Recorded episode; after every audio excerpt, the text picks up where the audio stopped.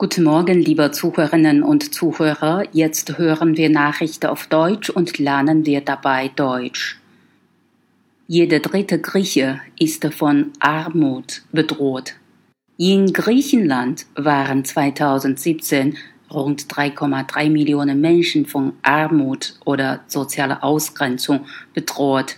Das entspricht 31,8 Prozent der Bevölkerung. Das Land liege damit in derselben Ländergruppe wie Bulgarien und Rumänien, berichtet am Samstag eine griechische Tageszeitung unter Berufung auf aktuelle Zahlen des griechischen Statistischen Amtes. Der Wert für Griechenland habe sich jedoch verbessert, heißt es bei den Statistikern. So lag er 2016 noch bei 34,8 Prozent.